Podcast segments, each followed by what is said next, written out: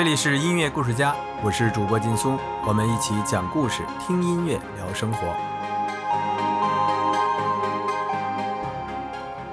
不知不觉，音乐故事家已经做了整整三十期的节目，前前后后呢，也得到很多朋友的关心和支持。我想代表制作组的小伙伴们向大家表示感谢。元旦过后就是春节，要是没有疫情呢，很多人肯定又要开始策划利用假期出去旅行了。主流的我不说了，以前冷门一点的，比如说，呃，印度啊、土耳其啊、尼泊尔啊，现在也都不新鲜了。我说个地方可能去的人不多，以色列。再说几个啊，叙利亚、巴勒斯坦加沙地带，估计就没什么人去过了。有人说这些战乱国家，你想去也不敢去呀。但是呢，我们今天节目的嘉宾，一个北京姑娘。我刚才说的这些地方，他不但全都去过，去过不止一次，而且还是年龄很小的时候就去过。所以，我们一定要把他请到音乐故事家来，给大家讲讲这些冷门地区的第一手见闻。这位嘉宾的名字也非常特别，叫静电场硕，我们可以简单的叫他静电。他生活在东京，除了是一位音乐人，也做设计、绘画、装置艺术等等，涉及的领域非常的多元化。而他也一直在尝试把这些领域融合起来，然后不断的向外探索。看每一个人，他都会给我一个不同的身份，我还挺享受这种感觉的。其实有一个词儿就叫 creator，然后就是创作者。因为我觉得，其实，在创作上面是没有领域的界限的。因为当你去做一件事情的时候，你会发现，就是有两件事情的界限会变得越来越模糊，越来越模糊。你中有我，我中有你。其实，在创作这个方面也是。很多的事情，它其实看似是独立的，但是它其实都包含着另一件事情。静电小时候啊，家长给报了很多课外班，就跟现在的家长是一样的啊，有电子琴呐、美术啊、合唱团呐等等，业余时间几乎都被填满了。不过呢，他没觉得有压力，还把每一样都学得有模有样的。可是呢，当有机会正式迈入音乐大门的时候，却被父母拒绝了。我感觉那个时候就是一个风潮吧，就是可能大家都会就是让孩子去学很多那种课外的东西。当然他们会问我，哎，要不要学一学的？我就说那学呗，就都学呗。父母大部分时间其实不在我的身边，因为他们一直是在国外嘛，所以我就基本上我的时间都是在可控范围之内。其实当初就是开这些头的时候，开这些技能的头的时候，我是没有任何想法的。但是我觉得不知道是不是斯德哥尔摩了，我就越越去学，我就觉得其实，哎，还挺有意思的，就会一直就觉得，哎，我我我是不是应该就是往更高的地方攀登？但是基本上，当你去想去把这个东西更深入的时候，当时我是那个声乐考了八级，然后歌剧舞剧院就说你要不要就直接。就来这儿了，因为当时还有一个就是七色光合唱团，然后就是那个太阳，太阳给我们带来那个时候，然后我们也录那个音嘛。一个歌剧舞剧院，一个那个七色光艺术团说要不要就是就是 regular 的去去做这些事儿，然后这个时候我爸妈说 no，他这只是业余爱好罢了。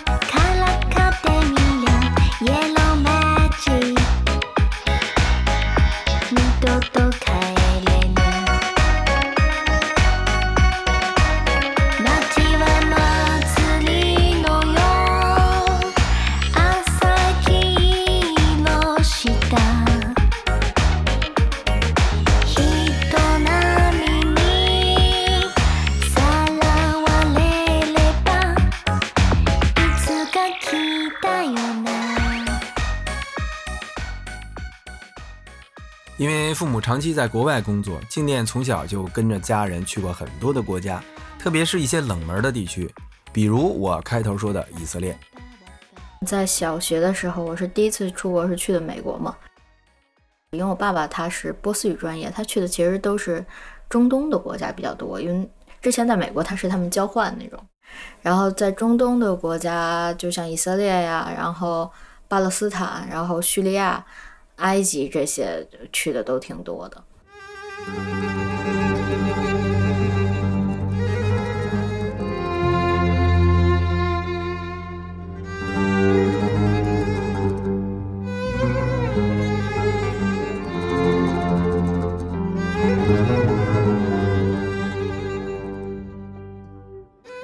我一般都是在那个假期的时候去，但是可能会再多出来一个月、两个月什么的。我是以色列是去了两次，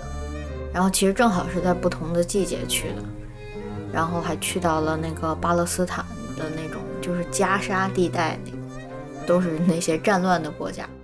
我第一次去到加沙地带的时候，就赶上了那种示威游行吧，然后当时就是看到了那个。嗯，巴勒斯坦的那些那个群众抬着那个尸体就在那儿游行，有一个导弹正好袭击了一个地方，那地方全是废墟，然后他们就拿那个像是旗帜一样的东西盖着那个尸体，然后就是在路上游行，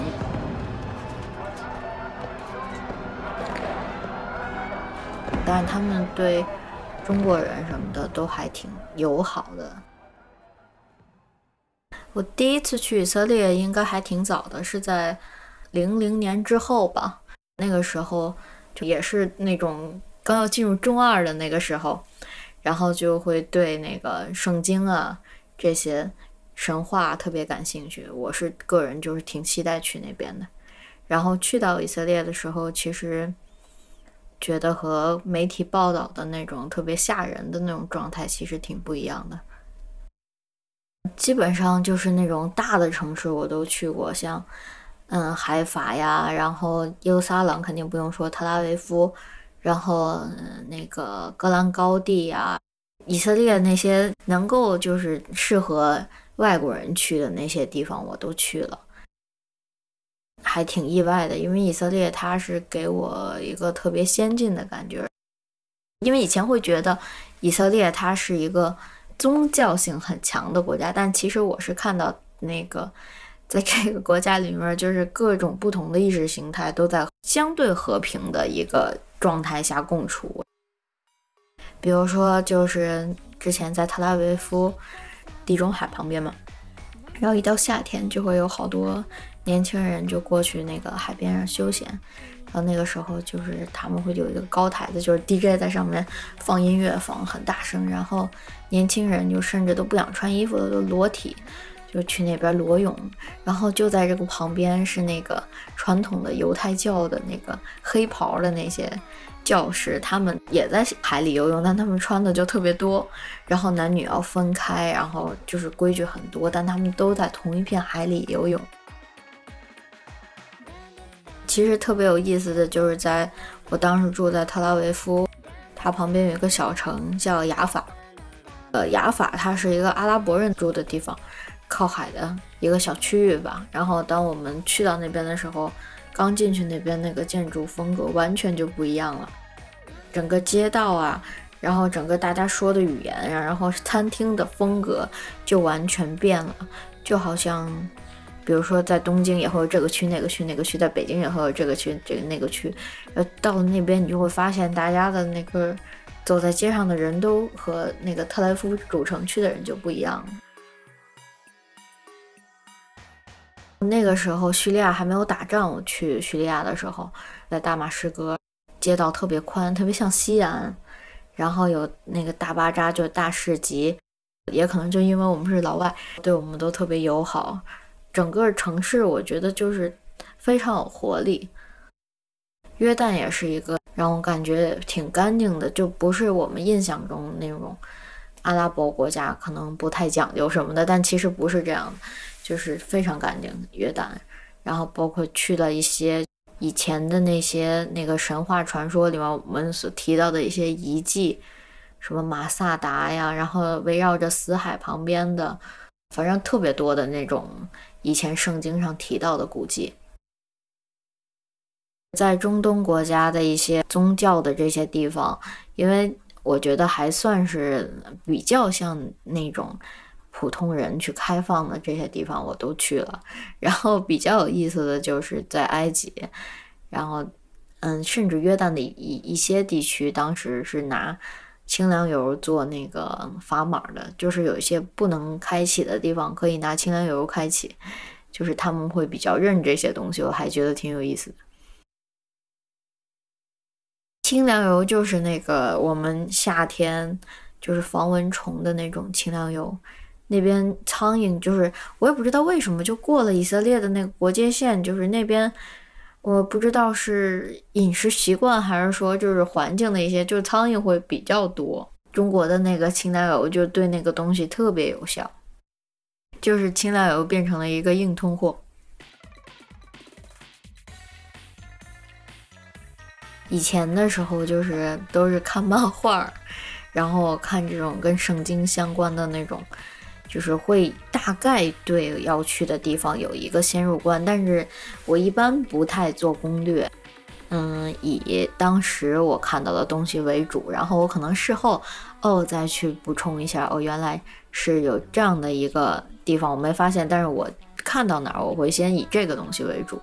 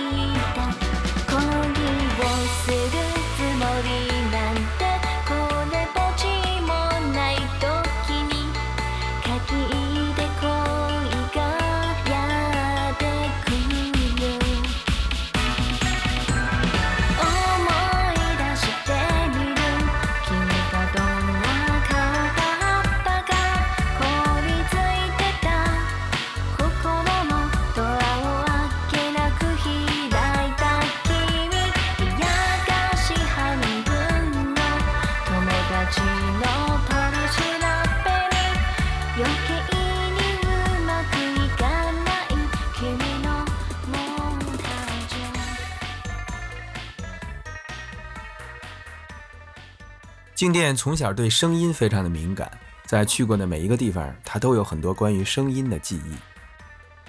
我一直觉得声音的这种存在吧，就是包括音乐也是，它能够瞬间把你从日常拽到一个非日常的场景中。所以说，我现在当我说到这个，呃，就是比如说每某天傍晚我在埃及，我开罗我听到的那个声音，我立刻闭上眼睛，我就可以想象到。就回到了那个地方，我就觉得声音它是就像是一个记忆装置一样，就瞬间能把我嗖的一下带过去，然后伴随着这些画面，伴随着，哎，我可能我身边有谁啊什么的，它就把这些东西都储存起来了。它就像一个那种线索的一个发光的那个点，就是你去触到那个点，然后就像潘多拉的盒子一样。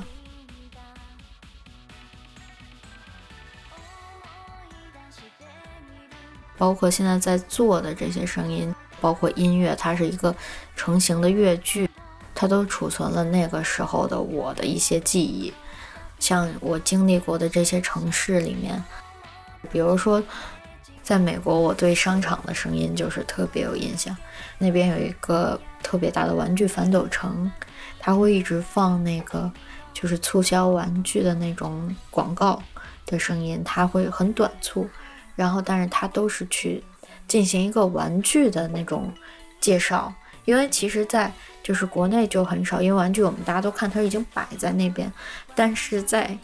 在美国，就是它每一个玩具它都会有一个这种介绍的小短片，就比如说一个会说话的一个玩偶，然后他就会为了它去拍一系列的那个 campaign 的那些宣传的这个影片。哎，它促销只要什么十九块九毛九这种，啊，这这个东西反复的在放，我就会想到我在那个时候在货架前面第一次看到，哇塞，玩具可以这么多，这就是说资本主义也好，就是物质的极大丰富，然后他们已经变成一个，就是变成了一体，变成那种无无限庞大的存在向我压过来。嗯，以色列的话，像它每个城市，我觉得也是有不同的那种声音。像特拉维夫，我会想到就是地中海的那个海岸的那种声音。但是那边 不是那种静静的海岸，都是就是特别嘈杂，因为那那边真的太活泼了，年轻人都特别的疯狂，然后在在街上向着海滩走的时候，大家车上都开着那种大喇叭狂放音乐，然后辣妹都特别辣，小伙都不穿上衣什么的，就在那边就特别开心的，就是那种招呼，还有就是。特拉维夫的猫特别多，就是第一次看到野猫聚会也是在特拉维夫，因为它的那个特拉维夫的街道那个巷尾其实有点像日本东京的那种感觉，就是房子都矮矮的。如果是居住区的话，但是金融区的话，它也就是像我们的 CBD 一样，就是稍微冷淡一点。但是在平常的城市里面，它都是那种阡陌交错。哎，大家都住在那种小公寓里面，然后就会有很多那种规划的那种小花园儿。有的时候我会插插那种小路，去抄抄近路。就有的时候会突然发现一堆猫聚在一起，就是传说中动画里面的那种感觉，就是猫在商量着什么事儿那种。然后哇塞，然后一过去，那些猫歘的一下转头就看我，包括它们在那儿叫那种感觉，我都会记住，因为当时就是猫在那儿。就跟我们之前看一个那个 GF，就是有一个人，他早上一推开他家门，就一堆猫对他叫。我在那个以色列的时候去那个音像店，我还是去买一个，在那个哥特时代吧，里面我就听到一首歌特别好听，它是一个叫呃 Autumn Gray Solas 的一个乐队。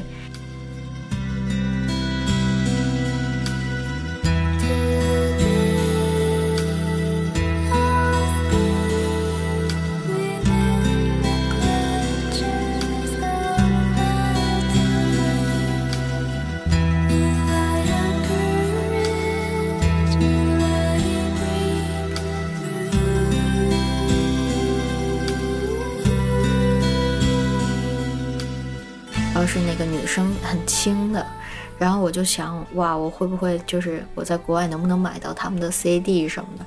然后我就去以色列的那个 CD 店里面去找，然后还真的找到了这张专辑。因为我当时去的时候，国内那个时候在北京，大家都基本上去鼓楼，然后可能。那个大家小的时候都也淘过那些打口的碟什么的，就会觉得肯定是有地方能找到这些东西，但是肯定会有一个打游击战的感觉。然后在以色列那个地方就挺特殊的，因为它街头有很多租赁的那种像 ATM 机一样的那种机器，就是让我特惊讶，就是没想到就是还可以用实体的这种东西去租赁。嗯，要万一没有人还回来呢？就是它是一个，就是直接街头租赁机这种感觉，有 CD 有 DVD，其实挺意外的。我还以为就是到了中东就是一个完全不一样的那种音乐圈，就是比如说可能我就担心什么阿拉伯语听不懂啊，当然希伯来语也是听不懂，但是就是我看了那些电视台里面的一些节目，就是一些那个包括 MTV，我是特别喜欢看 MTV。我就发现，其实它里面有很多就是带有亚洲的这种元素的音乐挺多的，而且包括电视台还会放日本动画片什么的。他们的视觉就很多东西其实就不是我们想的特别带宗教气的，而是非常的与时俱进吧，我觉得。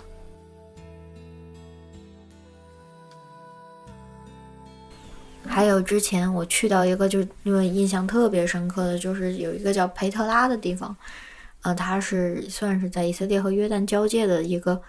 嗯，在石头上建的一个就玫瑰色的一个宫殿。然后这个地方它其实我去的时候也是那个，呃，两千年初，这个地方对旅游者的那个要求，我觉得还是有一点门槛的。因为这个地方它很多地方需要徒步，呃，如果你没有做好特别充足的准备的话，你是不可能把就是全程很顺利的去游览完。所以我们当时就是以游客的心态去，最后我们的队伍就是一半人都中暑了，就不得不停止这个探索。但是索性就已经走到了那个正殿，它整个正殿因为它的那个。建筑物都是嵌在那个山的那个山岩里面的，所以当时就进去之后，我整个人就被那种石头的那种嗡的那种东西，那个就是整个有一个特别强烈的音场去包围。哇塞，就是那个感觉特别的特别的大，就是整个人他是把你给罩在里面，就像是一个珍珠，因为你进去之后你是一个异物。然后它就会有一个东西出来，把你裹裹裹裹裹裹裹裹起来的那种感觉，我也不知道该怎么形容。他进去之后，它是一个非常空旷的那种厅吧。佩特拉他有一个经常在网上出现的，就是他的那个正殿。然后我们进去之后呢，整个那个感觉就是你你的声音又有点远又有点近，其实又好像你的声音回到你耳边。因为那个地方人，嗯，确实不是特别多，尤其我们选择了在那种特别酷暑难耐的那种时节去到了那边，而且全体都没有做好那个充足的，包括水分补给，也没有做好防晒，到那边其实有点那种接近极限了。因为你要通过外面进到这个正殿的时候，好多人都选择骑马，因为你走到一半，其实你突然发现不太行。然后又要进到那个一线天，要穿过两个山的中间的那个缝儿，最后你到达那个最标志的那个地方，那个路真的就是走到头之后你想鼓掌，因为那个就是很长很艰涩。你进到那边其实就感觉已经被带走了，还挺推荐大家，要是以后那个疫情好了，可以去看一看那个地方。然后那个时候，整个以色列，因为后来又往到那个死海那边开车的话，其实它其实是有一个海拔特别低的这么一个地理环境。就往死海那边车往那边开的时候，你的耳朵就会开始嗡嗡响了，已经就边开边响。路边提示就会写：哎，现在什么海拔负多少多少，海拔负多少多少。反正你进到那个越往下的时候，你就觉得。就是自己的声音都一直就在耳耳朵里面嗡的那种感觉，就是还挺神奇的。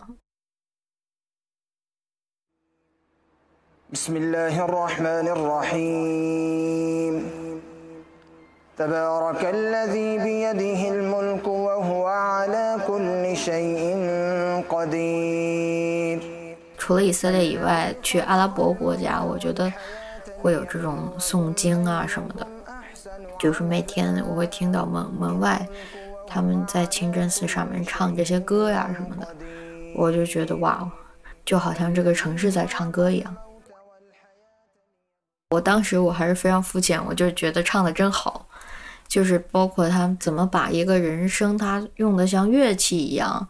就包括不是说这种婉转，还是说就是这种高低起伏，也可能是语言的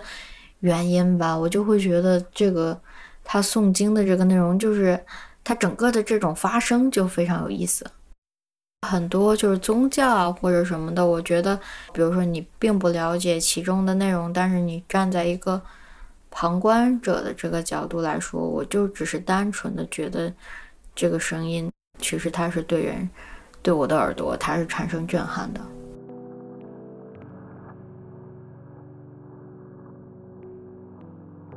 像静电这种从小就游历世界的机会，真不是每个人都有的。这些不一样的经历，潜移默化中也影响着他。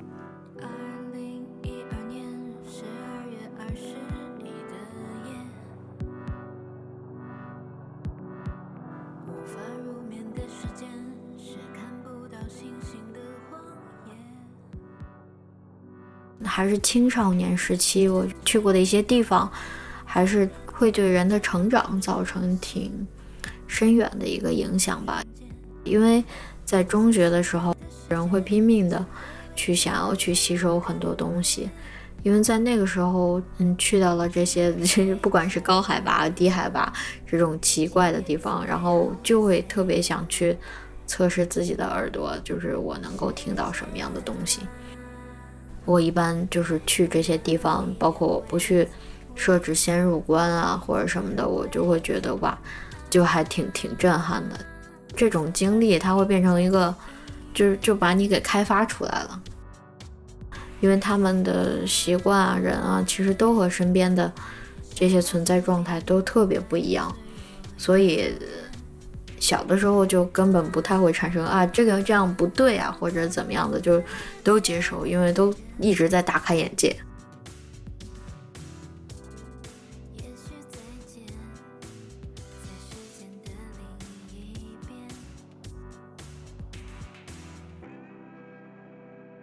去了这些地方，比如说其他人他会对这个地方。有一个先入观，你其实就会知道哦，其实他们站在他们的角度来说是一个合理的存在。但是，但当你其实已经经历过的时候，你就会发现，哦，其实我是站在另一个角度上去看问题。就好像我站在山里面，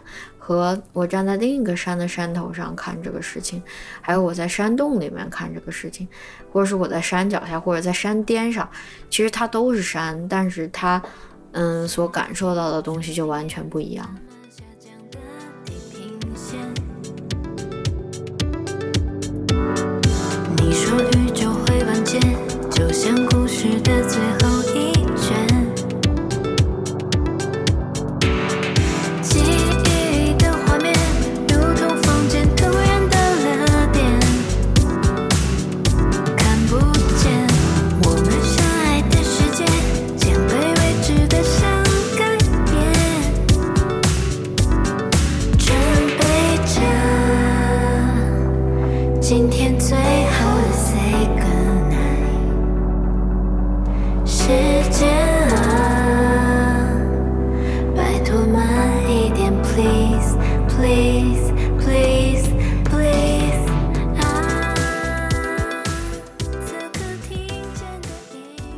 好，这期节目静电讲述了他在中二的青少年时期游历各国的经历。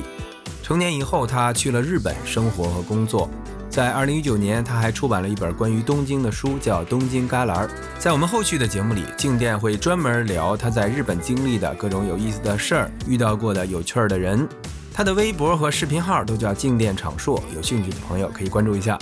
讲故事、听音乐、聊生活，欢迎收听音乐故事家。点赞分享，你们的支持是我们最大的动力。本期节目由夏冬制作，主播劲松，愿你今天在梦里周游世界。